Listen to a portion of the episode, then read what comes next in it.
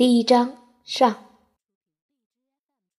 一八四五年，中国闽江。那是一八四五年的一个秋天午后，距罗伯特·福军以世界上最伟大的植物猎人闻名于世的日子还很遥远，而中国看起来很可能成为他的葬身之地。两周以来。他一直被禁足于一艘无精打采的停泊于福州的中国帆船上。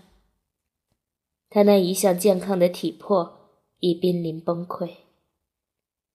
罗伯特·福军发着高烧，把自己的床铺搬进了一艘远洋货轮的船舱内。恶臭的舱内积水和腐烂的鱼类令他头晕目眩。这艘帆船的甲板上堆满了来自乡间的木材，也堆着福军的货物，包括行李箱那么大的玻璃箱，里面塞满了花朵、灌木、草、蔬菜、水果以及各种各样的外来植物。这些玻璃箱以他的发明者来命名，即沃登箱。福军此时年仅三十三岁。一面用他的长腿将那张矮个子中国人设计的床铺弄得摇摇晃晃，一面想着他自己将死在这艘船上，自己将被那肮脏的床单裹着，被抛入船外，葬身大海。此时，为期三年的中国考察生涯已到尾声，他奉伦敦皇家园艺协会之命，负责带队探索。采集东亚的植物真品样本。福军的任务是弄到想象中的美味佳肴，包括北京御花园内的约两磅重的桃子。除了活的植物外，他还带回了一本干燥植物标本集，以及出自中国顶级画师之手的纷繁复杂的图样。每采集到一个分一个种子。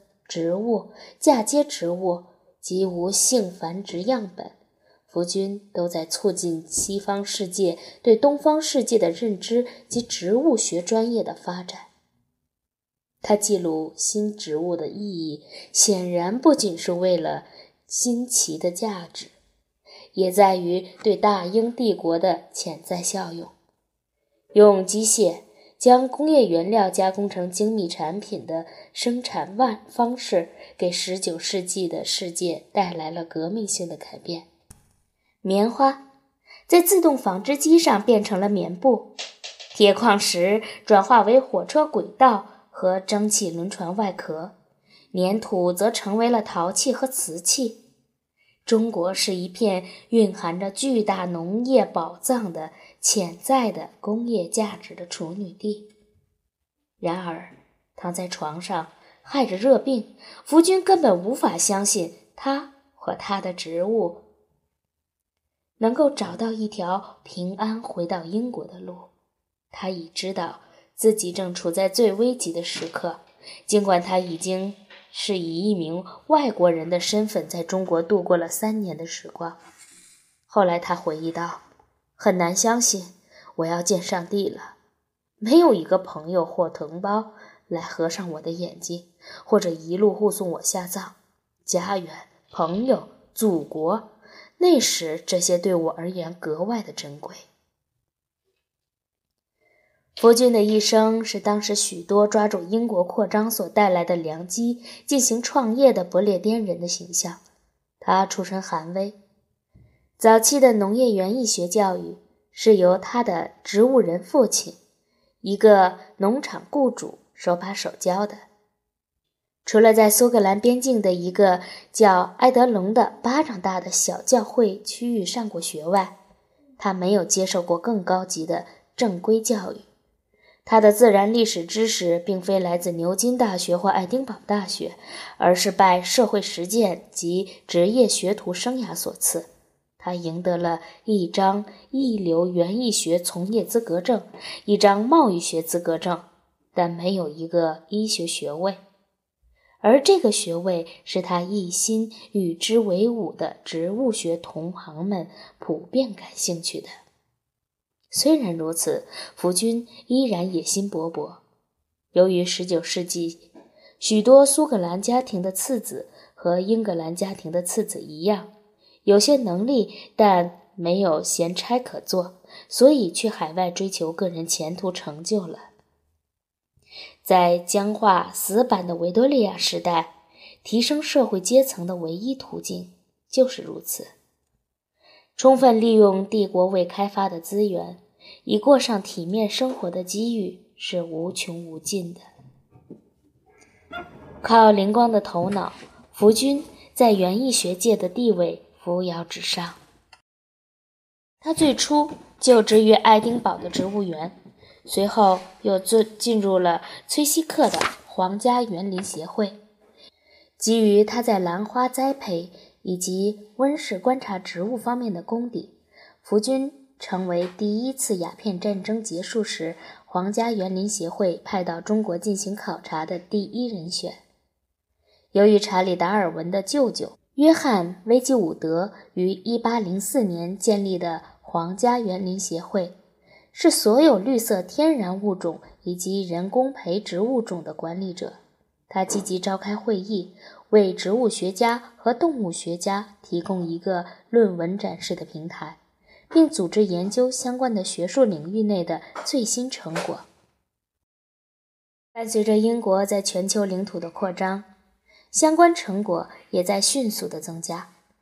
他的期刊详细描述着来自女王。统治下的帝国领域最深处的最新植物物种分类，皇家园林的植物学家们就忙于这项伟大的工程的命名工作。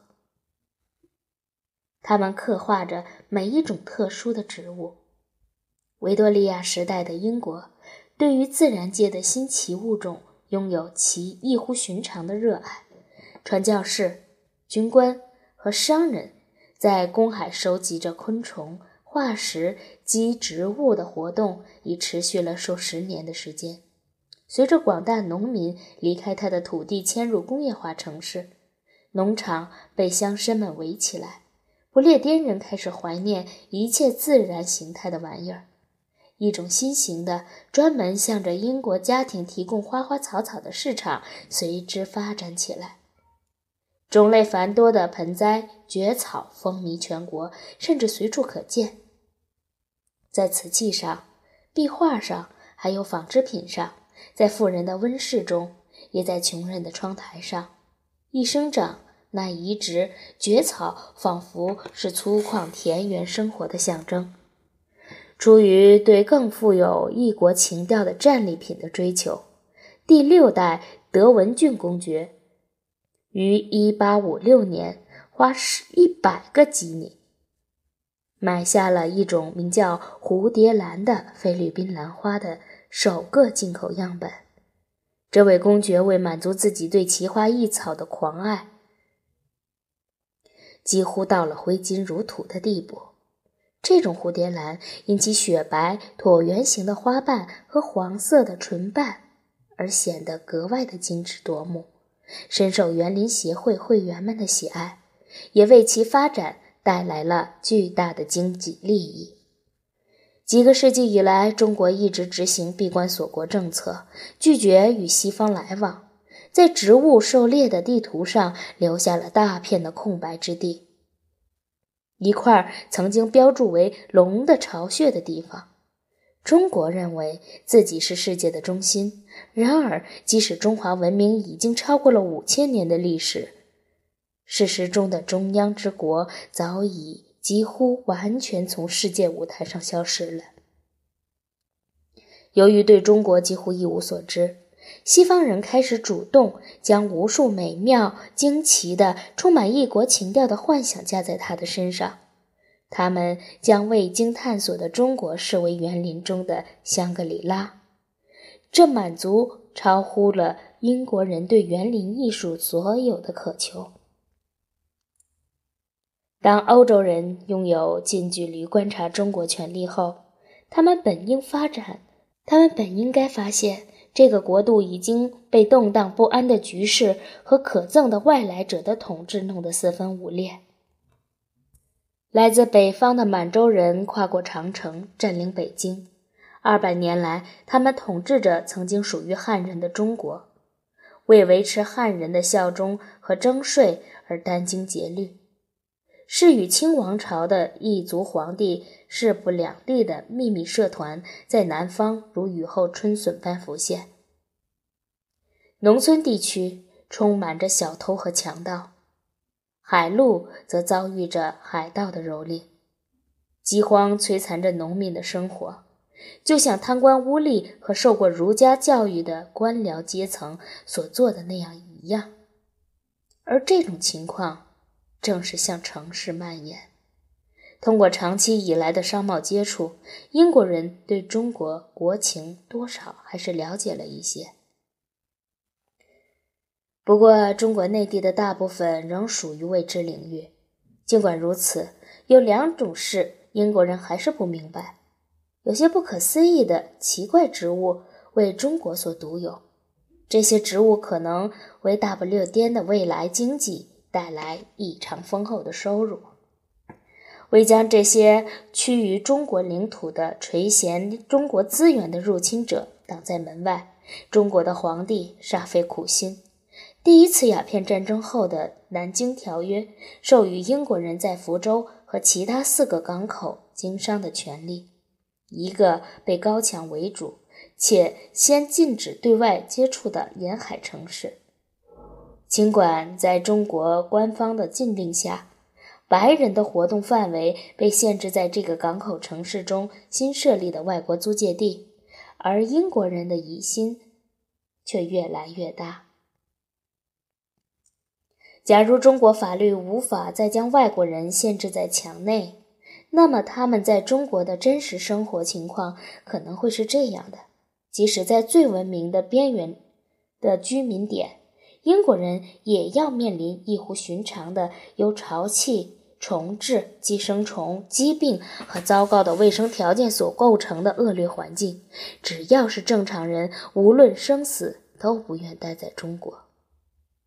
一八四二年秋天，中英两国和谈的消息传到了皇家园林协会的殿堂内，为这位派遣一支考察队。进入中国最深处，提供了前所未有的良机。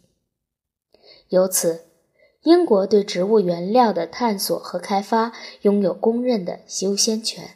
罗伯特·福军是获外交部允许在战争尾声时期进入中国的第一人。尽管福军连一般的绅士背景都没有，他还是被选入了中国考察队。他是完成这一名声卓越的协会任务的适合人选。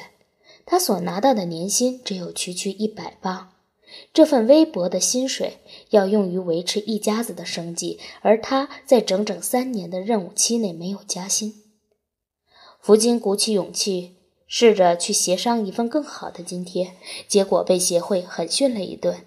协会提醒他，这些钱只是你完成。尽职责的回报而已，而你最应该关心的不是这个。协会继续提醒道：“你要的是荣誉和地位，舍此之外，别无他物。”由于福军的社会地位低下，又一文不名，协会觉得他根本没有资格享受任何福利待遇，就连诸如一支步枪、一个手枪、子弹和火药这样的小玩意儿都无与他无缘。他的任务是研究、收集东方的稀有植物品种，一个不需要带着武器去完成的任务。这可不是为了那些植物，福俊争辩道，而是我需要这些东西来保护我的人身安全。他的职业植物学家朋友们对此表示支持。事实上，如果那些绅士出身的植物猎人需要枪支，就可以从他自己。特有的渠道获得。协会成员们最终达成一致意见：如果福军在完成任务之前死于非命的话，那么用于中国远征队的投资，即使不会血本无归，至少也会损失惨重。尽管他们再度驳回了福军要求加薪的请求，但还是勉强提供了他几样武器。事实证明，皇家园林协会选择让福军带领这支科考队伍是个明智的决定。他战战兢兢地在发回协会报告中记录下所发现的植物的全部细节，尽管可能多地搜集新奇的中国活样本根本。通过不了海路运回英国，他动手插条，完成嫁接，并保持着谨慎的记录习惯。而后，委屈详尽地写给了世界各地的植物学家的长信里。他的探索成果作为全球皇家植物交流项目的一个部分，为许多国际植物学家所共享着。福军的第一次中国之行即将结束时，他在考察界已被视为成功的典范。他装运着首批植物样本，以达到生根发芽并广为传颂。他拥有收藏家般锐利的目光，这对于他发现那些稀有的、美丽的植物与它潜在的市场价值大有帮助。他深入探索中国境内那些自然景观。注意力一刻不停地集中在那些奇异的花草上，尽管这些玩意儿对科学家来说可能没有什么太大的意义，但还是能够在交易所里卖个好价钱。在三年多的时光里，福军收获有迎春花、荷包牡丹、中国蒲葵、白紫藤、胸花栀子、软花。福军在一名官员的花园里发现了传说中的双黄茶玫瑰，它攀墙而长，足有十五英尺高。有一项发现尤为特别：金桔。中国柑橘则通常称为金桔属植物，一种小型的柑橘类水果，皮可食。这一发现将令福军流芳百世。尽管没有一样植物战利品所有权属于福军，但他踏上返乡的道路时，还是弄到了许多别的畅销的珍品、小饰品、珍贵宝石、瓷器以及一些玉石。除了谨小慎微地遵守着行业内的规矩外，福军还坚持用日记。记录下他辉煌事迹以及与异国人民、中国海关打交道的经历。在日记里，他提到了他的随行的仆人和翻译、官员、商人、中医、艺术家、渔夫、园丁、和尚、妓女、街头小贩、妇女和孩子们。与其他维多利亚时代的旅行家一样，福军于1847年回国以后不久。就将这份文献以旅行见闻讲解的形式出版，《华北各省三年漫游记》。以后在书中则简称为“三年”。在这本书中，穿插了大量的在任何园艺学专著中都可能读到的地理学和植物学知识。作者在书中还带着兴奋、毫无保留地回忆那些在通商口岸与。